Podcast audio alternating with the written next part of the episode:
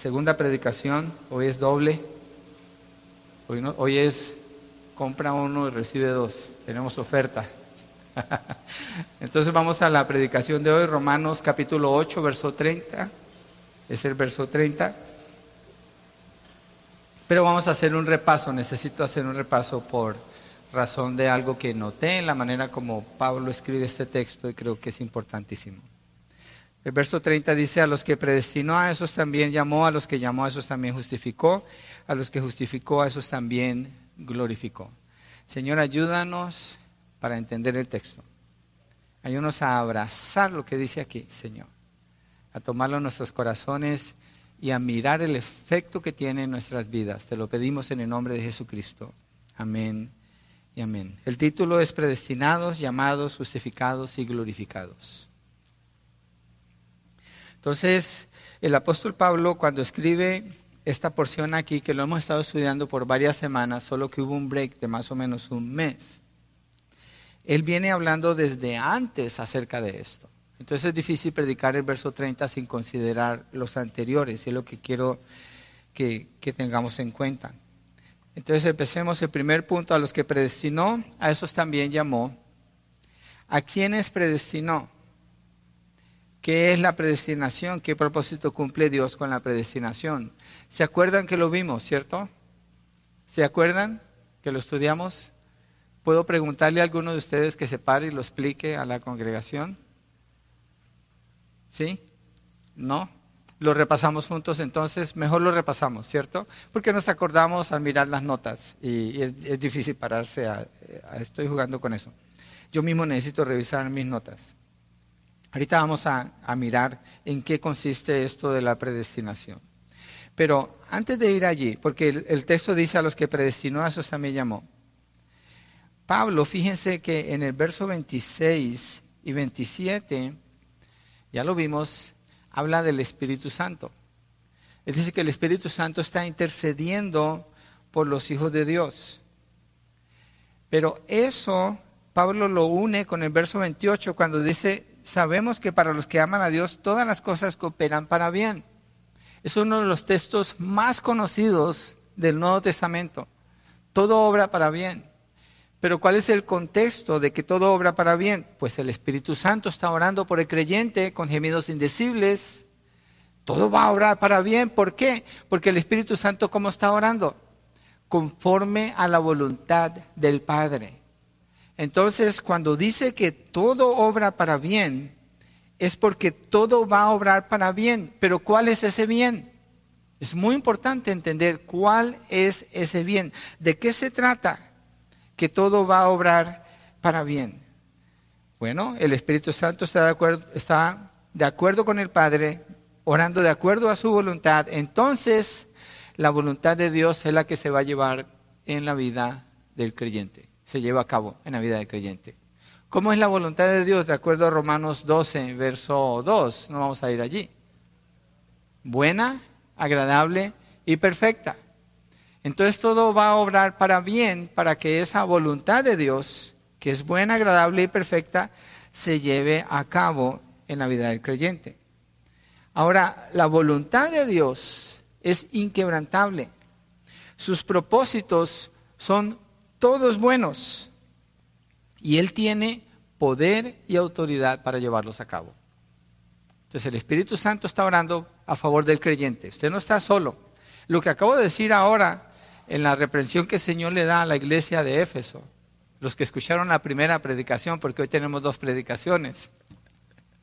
Quiero animar a los que no vinieron que piensen, hey, me perdí la primera predicación. Pues sí, se la perdieron por no estar aquí.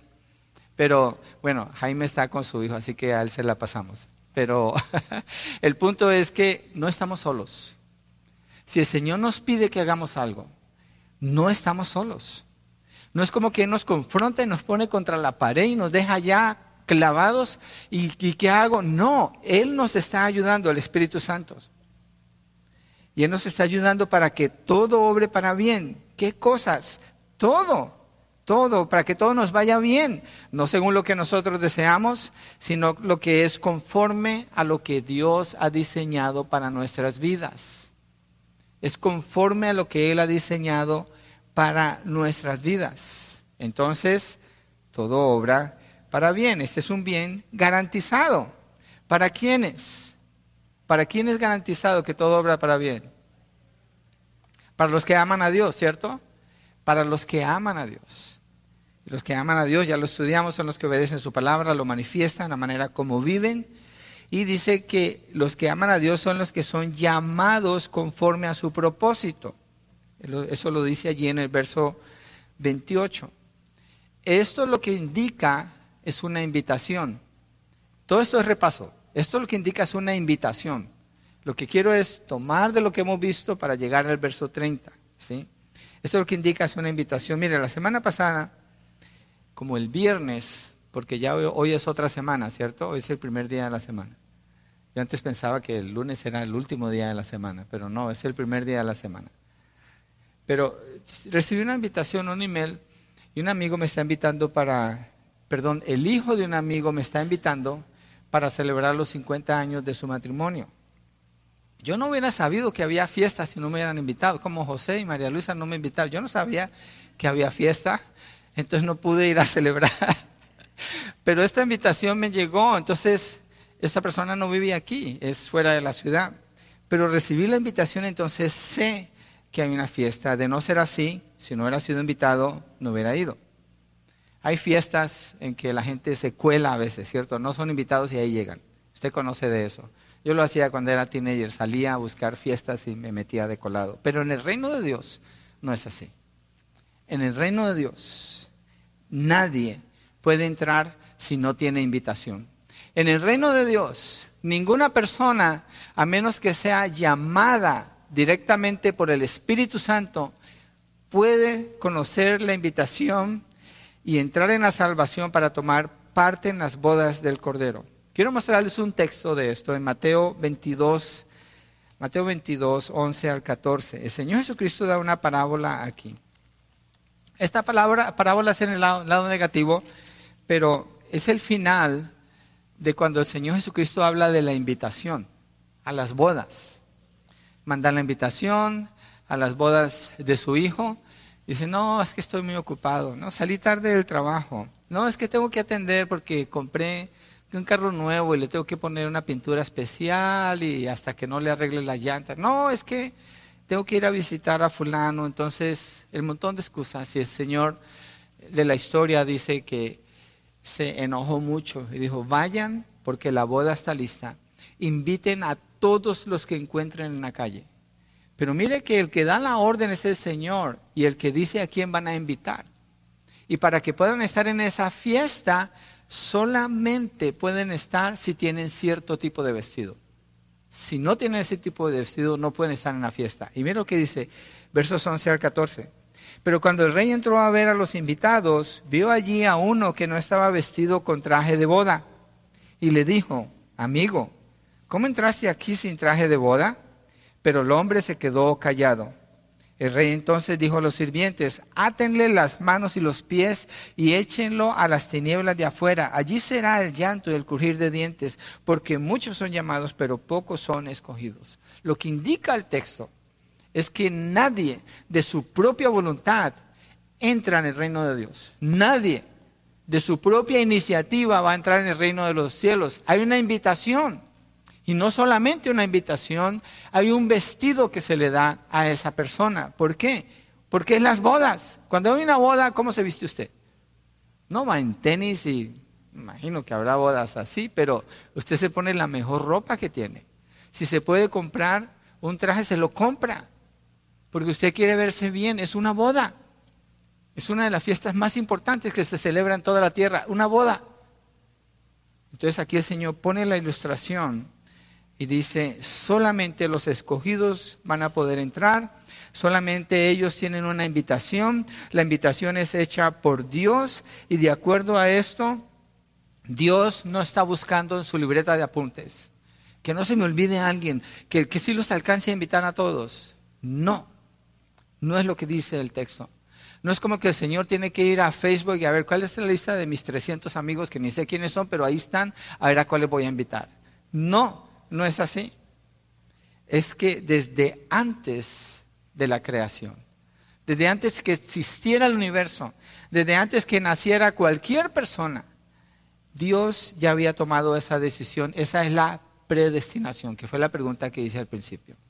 Esa es la predestinación. Fueron predestinados. Fueron predestinados. Todo obra para bien para los que aman a Dios, para los que han sido llamados conforme a su propósito, porque de los que de antemano conoció también los predestinó. Romanos 8:29. Entonces ahí es donde queríamos llegar, los predestinó. Él desde entonces decidió a quienes iba a llamar, porque es que los predestinó los llamó. Y a estos que él predestinó, sucede que Dios ya los conocía. Él ya los conocía. La invitación que yo recibí la semana pasada, la persona que me mandó la invitación no me conoce. El papá de él es el que me conoce. Pero el hijo quiere invitar a los amigos del papá. Entonces me dice, tú no me conoces, pero yo sé que eres amigo de mi papá, quiero que consideres venir a la fiesta. La invitación que Dios hace no es así. Dios, cuando a los que predestinó, ya los conocía. Y dice, pero ¿cómo los conocía si no había universo? Porque así es Dios. Para Dios no hay límite de tiempo. Entonces Pablo dice, los predestinó, ya los había elegido porque los conocía. Esta es la elección de gracia. ¿Basada en qué? Gracia. ¿De dónde se origina la gracia? En Dios. Entonces la predestinación está basada en la elección que Dios hace en su gracia. Quiere decir que la persona no tiene nada que ver con esa invitación. Nada que esa persona haya hecho tiene que ver con la invitación. Esa es la elección, perdón, y la predestinación es la decisión de mostrar esa gracia sobre esa persona. Miremos un texto que nos puede ayudar a ver esto un poquito. Hechos 13, 48. Hechos 13, 48. Entonces, todo obra para bien para los que aman a Dios, los que han sido llamados conforme a su propósito. Y antes de eso, Pablo dice, el Espíritu está orando con gemidos indecibles por los hijos de Dios. Entonces, todo está a favor del creyente. Hechos 13, 48. Oyendo esto, los gentiles se regocijaban y glorificaban la palabra del Señor. Y miren lo que dice aquí y creyeron cuantos estaban ordenados a vida eterna. ¿Qué es lo que está diciendo este texto? ¿Quiénes fueron los que pudieron creer? Los que estaban ordenados para vida eterna. ¿Sí? Es como usted cuando le tocan la puerta y dicen, ¿quién está tocando? O oh, es algo que ya había ordenado. Yo ya sabía que llegaba. Ya está ordenado. Yo no estoy esperando que alguien se aparezca de pronto y me diga, hey, ¿quieres esto? Ya lo había ordenado. Ya esto había sido ordenado. Entonces, ¿quién lo ordenó? Dios. ¿Por qué? Porque los conocía desde la eternidad y en la eternidad los predestinó para que fueran salvos. No por algo que ellos iban a hacer, sino por su gracia. Está separado de lo que el hombre puede hacer. Entonces, cuando se predica el Evangelio, los gentiles oyen y los que estaban ordenados para vida eterna, ellos creyeron. Quiero comentar algo importante aquí, un paréntesis en medio de esto. Si Dios es el que los conoció, Dios los predestinó, Dios ordenó esto, entonces ¿para qué predicó el Evangelio? Al cabo Dios ya lo hizo.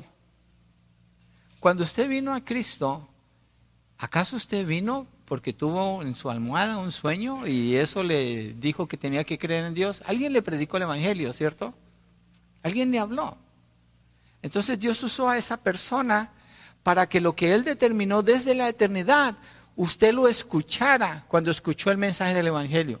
Y aquí se han dado clases para preparar cómo evangelizar. Usted escuchó a través de esa persona y pudo venir al Señor. Ahora usted está en Cristo y piensa en esto. Qué maravilloso. Estoy en la fe porque Dios hizo esto y yo ni existía, ya Dios me había elegido. Y aquí estoy. Y usó a esta persona para traerme a sus pies. ¿Cómo no voy a salir a decirle a todos? ¿Cómo voy a ser tan egoísta y tan necio en pensar, ¿para qué lo hago si al cabo Dios ya decidió? Si Dios quiere usarnos para que nosotros hagamos el llamado, que es un llamado general, y ese llamado cuando lo damos el Espíritu Santo a los que ya ordenó, ellos van a creer. ¿Cómo no voy a tomar parte en esto? Quiero tomar parte en esto porque yo sé que soy uno de los que fue conocido por Dios, predestinado por Él, llamado por Él. y he recibido la salvación, hay evidencia, usted sabe si hay evidencia en su vida. Entonces eso le motiva en amor a mostrar del amor de Dios a otras personas y llamarlos. ¿Cómo los predestinó el Señor? ¿Qué motivó a Dios para predestinar a las personas? Efesios 1.5 dice, en amor nos predestinó para adopción como hijos para sí mediante Jesucristo conforme a la buena intención de su voluntad. Hay una pareja que son amigos míos y mi esposa que viven en el norte del país y no podían tener hijos y compraron un perrito. Ella siempre salía con ese perrito y que el perrito hizo esto y el perrito hizo aquello y le compró una camisa al perrito y le compró un gorrito al perrito. ¿Saben cómo es eso? Y nosotros, ay, pobrecita, no pueden tener hijos. Y mira, está, bueno, así estamos mi esposa y yo con el perrito, nos quedamos sin hijos en la casa. Pero el punto es que llevan años queriendo tener un hijo. Y finalmente la agencia de adopción les dio el ok. Y creo que en esta semana reciben al niño que pudieron adoptar, un niño colombiano. Yes. y lo pudieron adoptar. Y estamos tan contentos por ellos por ese niño, pero piensen en, el privilegio de ese niño. De todos los niños del mundo, esta pareja escogió a ese niño. Ese niño no los escogió a ellos.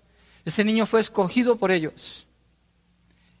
Y antes de que ese niño llegue a su casa, ya ellos tienen el cuarto listo. Ya su iglesia les hizo una fiesta, como si fuera un baby shower, celebrando que viene el niño. Ellos ya aman a ese niño, ni siquiera está en su casa. Aquí dice, en amor nos predestinó para adopción como hijos para sí mediante Jesucristo conforme a la buena intención de su voluntad. Así es el amor de Dios. Así es la predestinación. No es algo frío, lejano, inentendible de Dios. Es algo maravilloso lo que es la predestinación de un ser humano para ser salvo por el Señor. Una pregunta que surge aquí es, y que Pablo mismo la contesta, es, ¿para qué los predestinó? ¿Cuál fue el propósito de Dios al predestinar a quienes conocía para llamarlos? Para que digan, oh, mira, eh, Dios me bendijo con zapatos nuevos, estoy pensando como si estuviera en Latinoamérica. Eh, en, la, conferencia que estuve en Colombia, un hombre me dijo, ¿sabes qué? Estaba ahorrando para comprarme zapatos nuevos porque ya mis zapatos estaban muy desgastados, uno de los que llegó a la conferencia. Pero pasé por una librería cristiana y vi ese libro de teología y tenía que tener ese libro. Y me quedé sin zapatos, pero tengo el libro. Entonces esa persona estaba mostrando ah, aprecio por esa oportunidad de tener esto. Y la pregunta que sale aquí es, ¿para qué Dios nos, nos predestinó para que logremos las cosas que queremos aquí en la tierra, aunque las apreciemos? No. Para ser hechos conforme a la imagen de su Hijo. Y este hombre entendió que ese libro le iba a ayudar a parecerse más a Cristo Jesús. Y lo prefirió antes que los zapatos. Entonces, nosotros no somos el centro de la predestinación de acuerdo al texto, mire lo que dice en Romanos 8, de acuerdo al texto, en el verso 29 de Romanos 8, porque a los que de antemano conoció también los predestinó a ser hechos conforme a la imagen de su Hijo para que Él sea el primogénito entre muchos hermanos. El centro del mensaje de Pablo, esto es un quiasmo para los que están estudiando conmigo el martes. Aquí hay un quiasmo. Dice de lo que hizo para ellos. Después dice esta frase que no contiene nada de eso, sino que el enfoque es Cristo. Y después continúa porque los predestinó, predestinó a esos llamó, los que llamó justificó, los que justificó glorificó. Entonces el centro de todo el mensaje es el verso 29. Yo sé que lo vimos antes, pero es importante que recordemos esto y que nos acordemos, esta es la razón de ser de la predestinación. Esta es la razón de ser de ser llamados por Dios de ser ordenados para esa salvación. Esta es la razón de ser. No es usted, no soy yo, es Cristo Jesús. A ser hechos conforme a la imagen de su Hijo para que Él sea el primogénito entre muchos hermanos. Entonces la meta no viene a ser entrar al cielo como un punto de llegada. La meta es que seamos conformados a la imagen de su Hijo. Esa es la meta. El cielo es un lugar, la tierra es un lugar, pero lo que pasa con las personas es a la meta. Eso es lo que está reflejando el apóstol Pablo aquí al hablar de esto, que, que estas palabras tienen mucho peso teológico, mucho peso. Aquí hay mucha información riquísima en lo que él está diciendo, pero el centro es este, es Cristo Jesús, es Cristo Jesús. Todo obra para bien. Tiene que ver con ser formados a la imagen del Hijo. Todo obra para bien en el sufrimiento. Todo obra para bien en las alegrías, en la escasez, en la abundancia, en los problemas, en los éxitos, en las enfermedades, en las pérdidas, en la persecución o lo que venga en la vida del creyente. Todo obra para bien, porque tiene que ver con que va a obrar para ese bien el bien de ser formados conforme a la imagen de Cristo para que Él sea el primogénito entre muchos hermanos. El propósito es la gloria del Hijo. Ese es el propósito. Por eso tenemos esa garantía de que todo obra para bien, no para lo que queremos, pero para lo que Dios está haciendo en nuestras vidas. Desde este fundamento el creyente puede afirmar lo siguiente. Si usted verdaderamente ama a Dios, usted puede decir esto, yo soy invencible. Yo soy invencible. Y no se refiere que soy invencible en el sentido que no me pueda quebrar emocionalmente. No. Yo me estoy refiriendo, soy invencible en el sentido de que la obra que Dios comenzó, como Pablo dice en Filipenses 1.6, la completará hasta el día de Cristo. ¿Por qué soy invencible? Porque Dios es invencible. ¿Por qué soy invencible? Porque yo no estoy haciendo esa obra, Él la está haciendo. ¿Por qué soy invencible? Porque yo no escogí a Dios, Él me escogió. ¿Por qué soy invencible? Porque yo no conocía a Dios, Él me conoció. Y está obrando para formar el carácter de Cristo en usted, en el, que es hijo de Dios, el que ama a Dios, entonces Dios no puede ser derrotado. Dios no puede ser derrotado. Dios no puede ser frustrado. Dios no puede ser burlado. Él va a cumplir su propósito en su vida. Él lo va a llevar a cabo. ¿Por qué? Porque Dios es fiel, porque Él es poderoso, porque Él es supremo, porque Él es soberano, porque Él es eterno. No tenemos nada que ver nosotros en iniciar algo de esto. No lo conocíamos, Él nos conocía. No podíamos escogerlo, Él nos escogió. No podíamos invitarnos a nosotros mismos, Él nos invitó, Él nos llamó. No hubiéramos sabido de las bodas del Cordero a menos que Él nos dé la invitación. Vivíamos sin propósito en la vida. Y no podíamos, desde donde estábamos, proponerle un propósito a Dios y decirles, Dios, tengo este propósito, ¿qué te parece si hacemos un trato? Él nos llamó conforme a su propio propósito. Y ese propósito sobrepasa toda meta humana, todo buen deseo, toda disposición noble y esforzada y sincera, sobrepasada por el propósito de Dios. Nadie jamás lo hubiera propuesto. Dios hace que todo entonces obre para bien, para los que lo aman. Es decir, para los que son llamados conforme a su propósito. Y este propósito ciertamente es superior a nosotros en todo sentido. En todo sentido. O sea que el que recibe la gloria al final, ¿quién es? Solamente puede ser Dios, nadie más. Solamente es Él. No hay ningún logro de nuestra parte. Si fueran nuestros logros, estaríamos en problemas. ¿Por qué?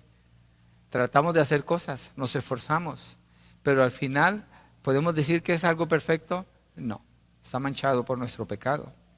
Dios es el que es bueno, Él es el que es fiel, Él es poderoso y soberano para llevar a cabo esta obra. Así que Él nos llamó porque ya nos había predestinado para hacer esta obra. Segundo, a los que llamó, a esos también justificó. Estoy usando el mismo texto con los títulos porque No, no creo que puedo sacar un título mejor a lo que ya está. Ahí mismo en el verso 30.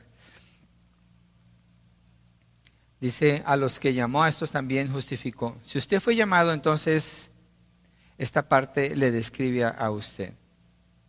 Y lo que Pablo está mostrando aquí con la justificación. Si usted fue llamado, entonces, ¿qué sigue? Justificado. ¿Sí? Está dando un orden de cosas que Dios hizo. Pero antes de seguir, no quisiera que perdamos de vista el punto principal que dice Pablo. De nuevo, ser hechos conforme a la imagen de su Hijo Jesucristo, para que Él sea el primogénito entre muchos hermanos. Si así es, si usted es un hijo de Dios, si usted ama a Dios, la meta principal de su vida debe ser conocer a Jesucristo, saber quién es Jesucristo. Mire, piensen esto, cuando Jesucristo predicaba y enseñaba, él no tenía que hacer lo que los predicadores hacemos. Él no tenía que sentarse a estudiar, a buscar el idioma griego, el hebreo, a buscar historia, arqueología, a mirar comentarios, a hacer diagramas. Él no tenía nada que hacer nada de eso, simplemente se paraba y empezaba a hablar. Y empezaba a enseñar y lo hacía con autoridad, dice Mateo capítulo 7 al final. ¿Por qué? Porque Él es el rey del reino. ¿Por qué? Porque Él es el que está haciendo la invitación. ¿Por qué? Porque Él es el que vino para vivir una vida perfecta, para salvar a los que Él está invitando. Entonces cuando nosotros predicamos, enseñamos o pensamos en la vida, tenemos que estar enfocados en conocer a Cristo Jesús porque de eso se trata. Todo lo demás cae en un segundo lugar, tercer lugar, cuarto lugar o puede ser quitado, pero Él no. Él no. Entonces, en base a esto, cuidado con no decir Dios tiene algo especial para ti. No. ¿Sabe por qué no? Porque si se dice esto, entonces usted es el centro, Dios es el que le sirve a usted. Usted es el centro, Dios es el que tiene que traer y hacer todo lo que a usted se le ocurre, se le antoja. No es cierto que Dios tiene un plan especial para usted, no es cierto, es mentiras. Dios tiene el plan de formar en usted el carácter de su Hijo Jesucristo y no lo hace en uno de ustedes más que en otro. Mire, cuando estábamos en la escuela, yo me acuerdo que armábamos los equipos de soccer. A mí una, una o dos veces me tocó de capitán. Yo no era bueno, pero me pusieron de capitán una vez, me acuerdo. Que mirábamos al que estaba bien flaco, bien desnutrido y como que dábamos la vuelta y escogíamos tú para acá y el otro escogía tú para acá. Y ahí estaba y este no lo escogió y al final el que le tocara pues ni modo. En el reino de Dios no importa. Si usted es flaco y se ve desnutrido, no importa. Si usted se peina bonito, no, no importa. No importa nada, absolutamente nada de lo que usted haya hecho en su vida. Nada. La gracia de Dios supera eso. Y a todos los que Él escogió y seleccionó y predestinó los llama y ninguno está esperando en la última línea a ver si lo llaman porque la elección fue hecha por Dios, no en base a cómo se veían las personas, por Dios en su gracia, no en base a cómo las personas pudieran pensar o obrar. Y eso muestra completamente la gracia de Dios. No perdamos esto de, de vista. Por tanto, Dios no tiene algo especial para usted. Acuérdese de eso. La razón para la que todos van a seguir obrando, todo va a obrar a su favor, no es usted, no tiene que ver con usted. El fin no es usted. El fin es Cristo, porque Pablo dice, para que Jesucristo sea el primogénito entre muchos hermanos. A los que llamó, a esos también justificó. Entonces, ¿qué significa que los justificó? Creo que lo puse en las notas. Absolvió, declaró inocente, puso en libertad, declaró como justo. Está, eso dice el diccionario griego cuando traduce la palabra al español. Y creo que entra en el contexto de lo que estamos viendo. Entonces, justificó quiere decir que no debe nada. No es perseguido por la ley, no es buscado, Mire, cuando alguien maneja sin licencia de conducir, siempre esa persona tiene que estar mirando en el espejo. Tiene los mejores espejos. ¿no se, ¿no se acuerdan antes como los carros? Había carros que le ponían espejo de lado a lado, de puerta a puerta estaba el espejo lleno. Y esto no tiene licencia seguramente por el espejo que tiene. Pero el que no tiene licencia tiene temor porque está quebrando la ley. Entonces tiene que observar, tiene que tener extra precauciones. No hay libertad. No hay ninguna libertad porque está quebrando la ley. Pero si es alguien que ya tiene su licencia, que cuida de, cumplir la ley, no debe nada, entonces maneja sin ningún temor. Y si ve a un policía no se le va a esconder, le va a colaborar para que él haga su trabajo que tiene que hacer. Entonces, ese es el punto en cuanto dice, los justificó. Los justificó quiere decir que todo el quebrantamiento de la ley de Dios que usted y yo habíamos hecho, Dios vino y dijo, inocente. Eres declarado inocente. ¿En base a qué? A la obra de Cristo. Entonces no hay juicio para ti, no hay reprimenda para ti. ¿Y qué es lo que se necesitaba hacer? ¿O, o cuál era la deuda con Dios por haber roto la ley? y la necesidad de ser justificados porque estaba allí. Porque la paga del pecado es qué? Es muerte. ¿Y quiénes pecaron? Todos pecaron, han sido destituidos de la gloria de Dios. Entonces Dios viene y a los que conoció, a esos predestinó, y a los que predestinó, a esos llamó, y a los que llamó, a esos justificó, los liberó. Eres inocente, no hay ley contra ti la muerte de Cristo es hecha parte del creyente, en el sentido de que una persona que está eh, muerta, la ley no puede hacer nada contra él. Cero. Y hemos resucitado con Cristo. Entonces no hay juicio, no hay deuda, la persona es libre. No hay escuela para ir y ser absuelto, no hay suficientes obras para cubrir y pagar las obras malas. El precio por haber quebrado la ley de Dios, que es la muerte, lo pagó Cristo Jesús. Pero la muerte que tenía que suceder, y allí donde la muerte de Cristo se diferencia completamente de cualquier muerte, tiene que ser una persona que haya vivido una vida perfecta, obedeciendo siempre a Dios, haciendo solamente su voluntad y nada más. Entonces, esa muerte es considerada como una, una muerte vicaria.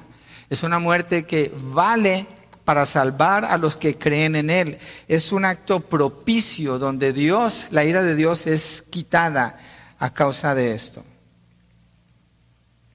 Y Pablo por eso dice, a los que llamó, a estos también justificó. Entonces lo que Dios desde la eternidad predeterminó hacer, Él sigue cumpliendo con cada cosa. No más que Pablo habla en tiempo pasado de esto. Miremos en Romanos 5, verso 1, rápidamente allí. Romanos 5, 1.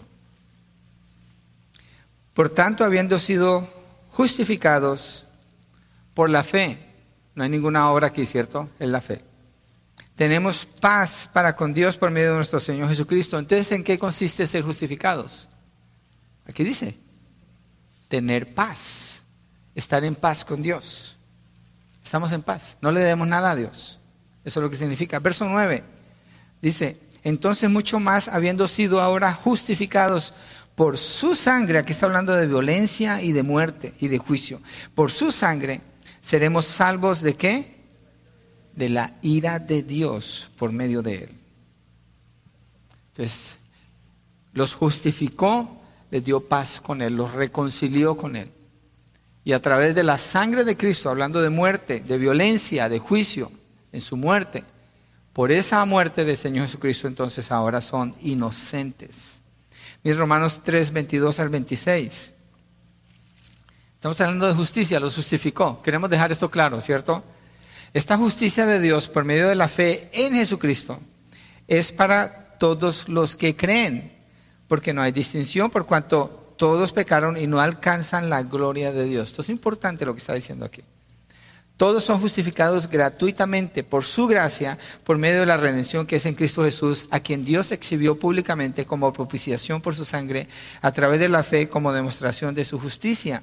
Porque en su tolerancia Dios pasó por alto los pecados cometidos anteriormente, para demostrar en este tiempo su justicia, a fin de que Él sea justo y el que justifica al que tiene fe en Jesús. Todo el centro es la obra de Dios. Quiero que regresemos a Romanos 8. Quiero que miremos algo clave aquí. Acuérdese, ¿cuál es el texto central en lo que estamos estudiando? Verso 29. Verso 29. ¿Por qué? Porque ahí dice que el propósito de Dios es hacernos conforme a la imagen de su Hijo para que Él sea el primogénito entre muchos hermanos.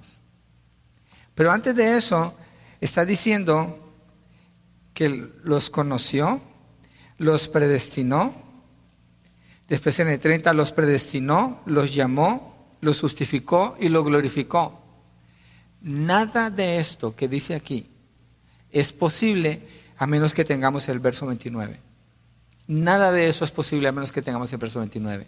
Y el verso 29 no es posible a menos que Cristo sea quien Él es, habiendo hecho una obra completa, perfecta, eterna y habiendo muerto para permitir que entonces la predestinación tiene sentido, que Dios nos haya conocido cobra sentido, que Dios nos haya llamado tiene sentido, que Dios nos haya justificado tiene sentido, que Dios nos haya glorificado tiene sentido, todo centrado en Cristo Jesús.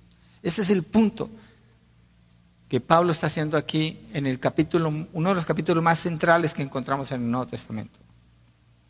El que es justo es Dios, el que hizo eso es Él. Entonces, esa parte de la justificación no tiene nada que ver con ninguna de nuestras obras, sino con la justicia de Cristo Jesús. Entonces, si usted está en Cristo, usted ama a Dios, todo coopera para bien. Todo va a obrar para bien en su vida. Todo, sin excepción. Todo. Aunque se sienta como una pérdida, aunque se sienta con un gran dolor, todo va a obrar para bien porque ha sido llamado por Dios, porque Él de antemano le conoció y le predestinó para que fuera hecho conforme a la imagen de su Hijo. Si Dios dijo que va a hacer eso, ¿puede fracasar Dios? No. Cuando Dios dijo, sea la luz, ¿qué pasó? Fue la luz. Sea la tierra, ¿qué pasó? Fue la tierra. Produzcan las aguas peces. Ahí estaban los peces. Todo lo que Dios ha dicho, lo ha hecho.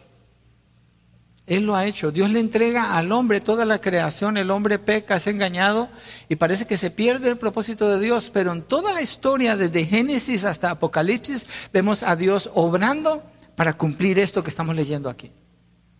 Para cumplir esto. Para darle una novia a su Hijo Jesucristo. Para preparar una iglesia que se parezca en el carácter a Él y entregársela en las bodas del Cordero. De eso está hablando. Dios no falla en su propósito, Él es fiel y hace una obra perfecta y completa. Así que escuchen la voz de Dios, considere la obra que Él afirma que está haciendo en usted y considere cómo usted camina a la luz de esa obra, si corresponde su amor al Señor conforme el amor del Señor por usted y la garantía que Él está dando cuando dice, todo va a obrar para bien. Entonces, ¿por qué detenerse en hacer algo para Él? ¿Por qué detenerse en anunciar el Evangelio? ¿Por qué detenerse en abandonar eso que le hace pecar? ¿Por qué detenerse cuando tenemos semejante garantía? ¿O por qué vivir una vida en dudas? ¿O por qué vivir una vida en tinieblas o en opresión? Podemos orar con seguridad, podemos hablar con seguridad, podemos caminar con seguridad podemos ir y hacer la tarea que el Señor nos encarga con plena seguridad. Él va a hacer que todo obre para bien. Y si entendemos cada día más y más su propósito de ser formados a la imagen de su, de su Jesucristo, todavía lo vamos, a, lo vamos a abrazar más, lo vamos a disfrutar más y vamos a ser más efectivos inclusive, haciendo como el Señor nos pide. Pero no termina allí, hay más, hay más. Pablo no termina allí. Punto 3, a los que justificó, eso también glorificó, con eso terminamos. Esta es la parte culminante de la lista que da el apóstol Pablo. Los glorificó.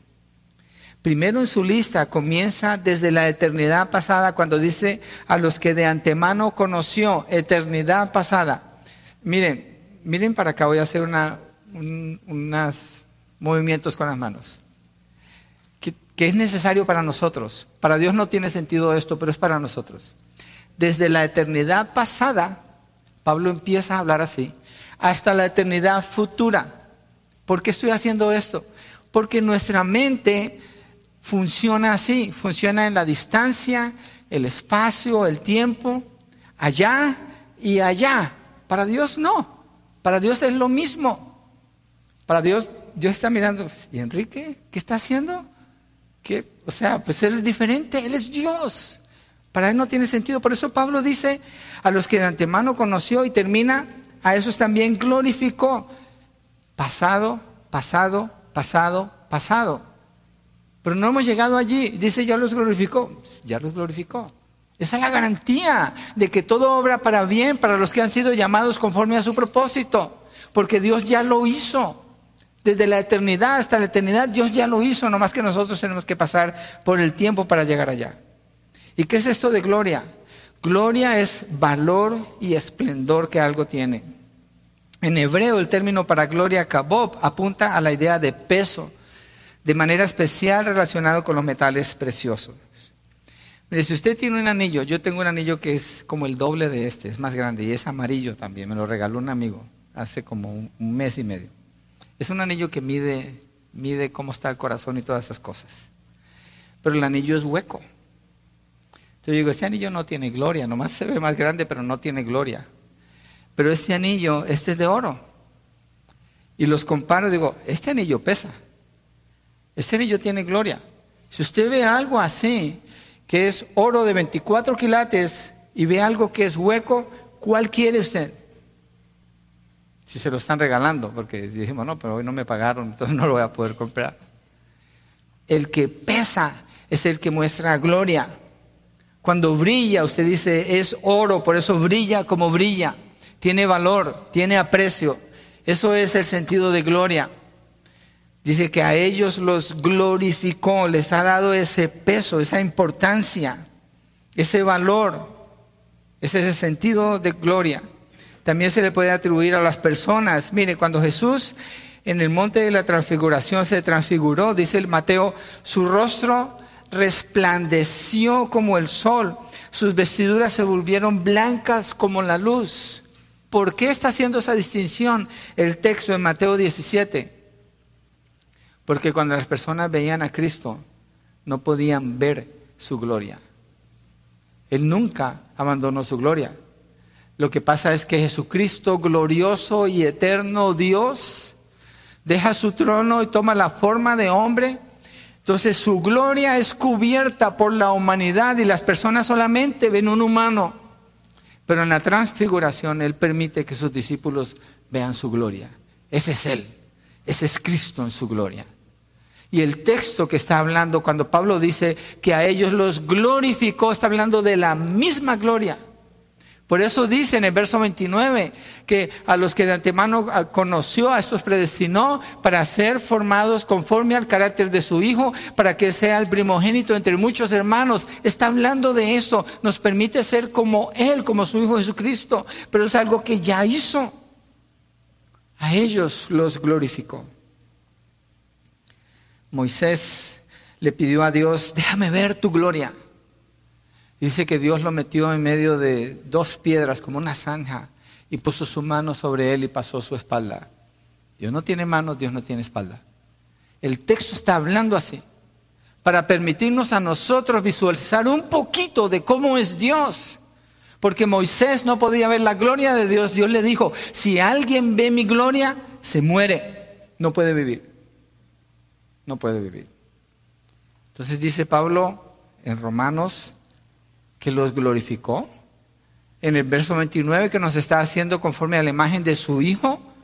Quiere decir que es por eso que nosotros vamos a poder ver a Jesús, vamos a poder ver a Dios, vamos a poder ver a los ángeles y vamos a poder por la eternidad vivir en su presencia adorándolo.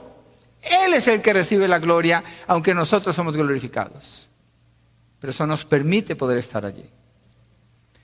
Acuérdense, Romanos 3:23 ya lo leímos. Por cuanto todos pecaron y han sido destituidos de qué? De la gloria de Dios. Cristo restaura esa gloria para que podamos ver a Dios. A los que justificó, a esos también glorificó. Es decir, que los lleva a estar en una condición tal que pueden ver la gloria de Dios. En el verso 21, Pablo dice que la creación está gimiendo, esperando la manifestación gloriosa de los hijos de Dios. Y luego dice en el verso 23 que los hijos de Dios gimen esperando la adopción como hijos, la redención de nuestro cuerpo. Está hablando del mismo evento, pero en un verso está hablando de la gloria de Dios y está hablando de la adopción como hijos. Ser adoptados como hijos de Dios es algo glorioso. Y es allí donde Dios nos lleva a su gloria. Cuando mis amigos reciban a ese niño que están esperando, ese niño va a entrar en un sentido a una vida de gloria, porque ha vivido sin padres, ha estado abandonado, pero ahora entra en un hogar donde tiene su cuarto, donde tiene el amor de sus padres, donde tiene el cuidado de ellos, donde tiene el alimento y la, la atención que necesita. Es un sentido de gloria. Es decir, ese niño cobró valor, fue adoptado, ahora es parte de esa familia. Así está hablando Pablo. Por eso todo obra para bien, para los que han sido llamados conforme a su propósito, a los que aman a Dios, porque todo está obrando para llevar a cabo ese propósito donde Cristo es glorificado. No se trata de nosotros, se trata de Él, se trata de Él. En verso 24 Pablo dijo que hemos sido salvos en esperanza, refiriéndose entonces al futuro que nos espera. Somos gente que tenemos razón para tener esperanza. Pero aquí en el verso 30 dice que Dios ya los glorificó, hablando en tiempo pasado, describiendo una obra ya hecha por Dios. Es decir, que el creyente no está esperando a ver si se completa mi salvación. A ver si llego hasta allá. No tiene sentido cuando alguien predica el Evangelio y piensa que la salvación se pierde porque ¿cómo lo tuviera que predicar? Tenía que decir, mira, ven a Cristo, Él murió por ti. A ver si alcanzas un día la salvación. Vive en temor y en dudas y a lo mejor te caes aquí, te sales y pierdes todo. ¿O qué predicamos? De acuerdo a lo que dice aquí, con plena seguridad, con autoridad, con esperanza. Y cuando clamamos a Dios por nuestros hijos que no lo conocen a Él, por nuestros seres queridos que no están en Cristo, pedimos, Señor, permite que ellos puedan ver esa gloria, permite que ellos puedan participar. Yo no sé si son o no son, pero yo tengo que creer que tú los puedes salvar y los puedes llamar. Tú lo hiciste conmigo, yo no merecía, era un ateo, era un impío, era un mugre de persona. ¿Cómo no lo puedes hacer con ellos, Señor? Te ruego que lo hagas por ellos. Entonces no le demandamos nada a Dios, le rogamos a Él por sus misericordias, por su amor con que Él es movido para hacer lo que Él puede hacer solamente Él. Y lo hacemos desde esta seguridad que tenemos, porque a los que justificó, a esos también glorificó. Y cuando habla así, justificó, glorificó, predestinó, llamó, conoció, tiempo pasado, Mire el enfoque de Pablo tan tremendo que está aquí. Este texto, si no prestamos atención, se puede voltear su significado y pensar que se trata de nosotros, porque el verso dice todo obra para bien, no se trata de nosotros. Está hablando de la gloria de Dios, está hablando de la bondad de Dios, del amor de Dios, del poder de Dios. Cuando habla así que ya lo hizo, se está refiriendo a la eternidad de Dios. Está mostrando que Dios es trascendente. Es decir, Él está por encima de, arriba de, superior, sin dependencia en nada ni nadie. Eso es lo que está mostrando Pablo aquí. Dios no está limitado por el tiempo ni por el espacio. Para Él no hay tal cosa como la velocidad. La velocidad es simplemente cierto espacio recorrido en cierta cantidad de tiempo. Decimos 50 millas por hora, espacio, tiempo. Para Dios eso no tiene sentido. ¿Por qué? Porque Dios no tiene que ir ni tiene que venir. Dios es. Todos existimos. Él nos da la existencia. Todo existe. Dice la palabra que es sostenido por Él. Entonces cuando Pablo habla y dice que a los que justificó, glorificó. Cuando nuestra mente es de la eternidad futura, para Dios ya sucedió.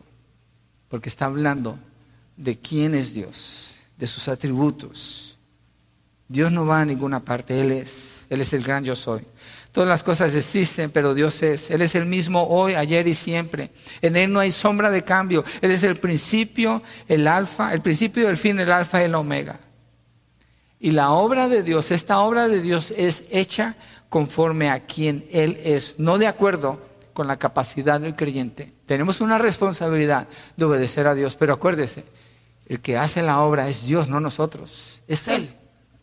Es Él. Nosotros tenemos el privilegio y el honor de obedecerlo. Ese es un privilegio que nos ha dado. La manera que Pablo describe la obra de la salvación de parte de Dios, de quienes creen en su Hijo Jesucristo, es muchísimo más allá de lo que nosotros podemos comprender o imaginar. Es mayor que nosotros. Lo que Pablo afirma al describir la obra salvadora de Dios es una seguridad absoluta para quien está en Cristo. Es una obra por y en las manos de Dios. La garantía de esta salvación es entonces inquebrantable, irrompible. El creyente ya va en dirección, en esa dirección, porque para eso Dios lo predestinó. Y lo glorificó indica que los lleva a una forma final gloriosa, es decir, ese es el cumplimiento de su propósito, que sean hechos conforme a la imagen de su Hijo. Jesús, cuando resucitó de los muertos y ascendió a la diestra del Padre, recibió de nuevo esa gloria que tenía antes de venir a la tierra. Él vino como un hombre, cubriendo su gloria con, con humanidad, y en su obediencia y su vida gloriosa, que no se veía como gloria, pero en sus obras se veía como una vida gloriosa, cumplió la voluntad del Padre. Y así Jesucristo, Jesucristo ganó esta gloria Jesucristo la ganó en su humanidad para la humanidad que Él venía a salvar. Y así le llama a sus hermanos. Por eso Él es el primogénito entre muchos hermanos. Por eso Dios predestinó a quienes conoció, a los que llamó, justificó y también glorificó. Jesús habla con la misma seguridad que el Padre cuando le habla a sus discípulos acerca de esto. Miren Juan 17, 24, no se preocupen que ya estamos en las últimas líneas para cerrar el mensaje, pero quiero mostrar cómo Jesús habla a sus discípulos. Juan 17, 24. Esto no era algo oculto para él, él sabe que ese es el propósito de Dios. El verso 29 de Romanos 8.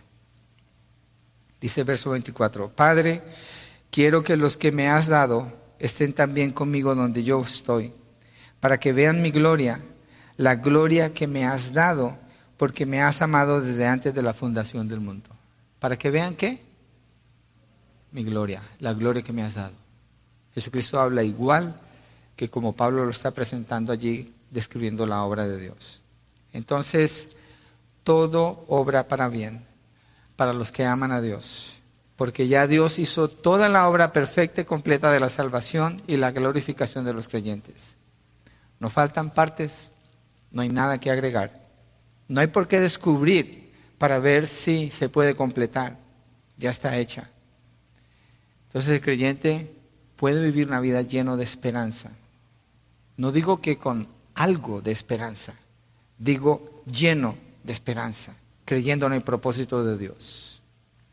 Creo que el propósito de Pablo al escribir esto a los romanos es, hermanos, cobren ánimo, no se trata de ustedes, se trata de Dios, de la gloriosa obra de Dios en ustedes. Vamos a orar, ¿por qué no nos ponemos de pie y le damos gracias al Señor?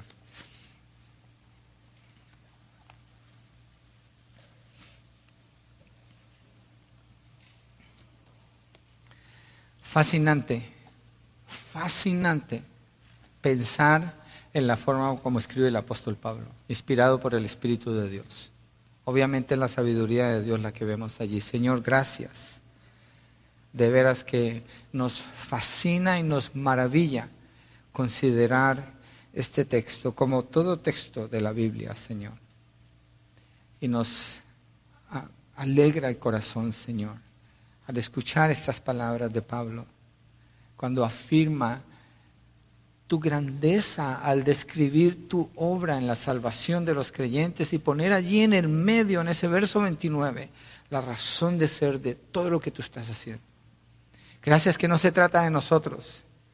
Gracias que no es un plan para mí, Señor. Gracias. Es el plan de glorificar a tu Hijo. Esa es la razón de ser. Por esa razón todo obra para bien. Por esa razón para el creyente no hay malas noticias. Por esa razón podemos confrontar toda situación en la vida. Por esa razón podemos disponer nuestros corazones para servirte, Señor, con todo nuestro ser. Tú eres digno, Padre, y amar a nuestro prójimo como nosotros mismos. Por esa razón podemos llevar este Evangelio con denuedo, con autoridad, con amor, Señor, con disposición. Por esa razón podemos abandonar cosas en nuestras vidas que no ayudan, que no nos dirigen, como tú nos estás mostrando aquí, que no van en línea con esta afirmación que hemos leído. Gracias.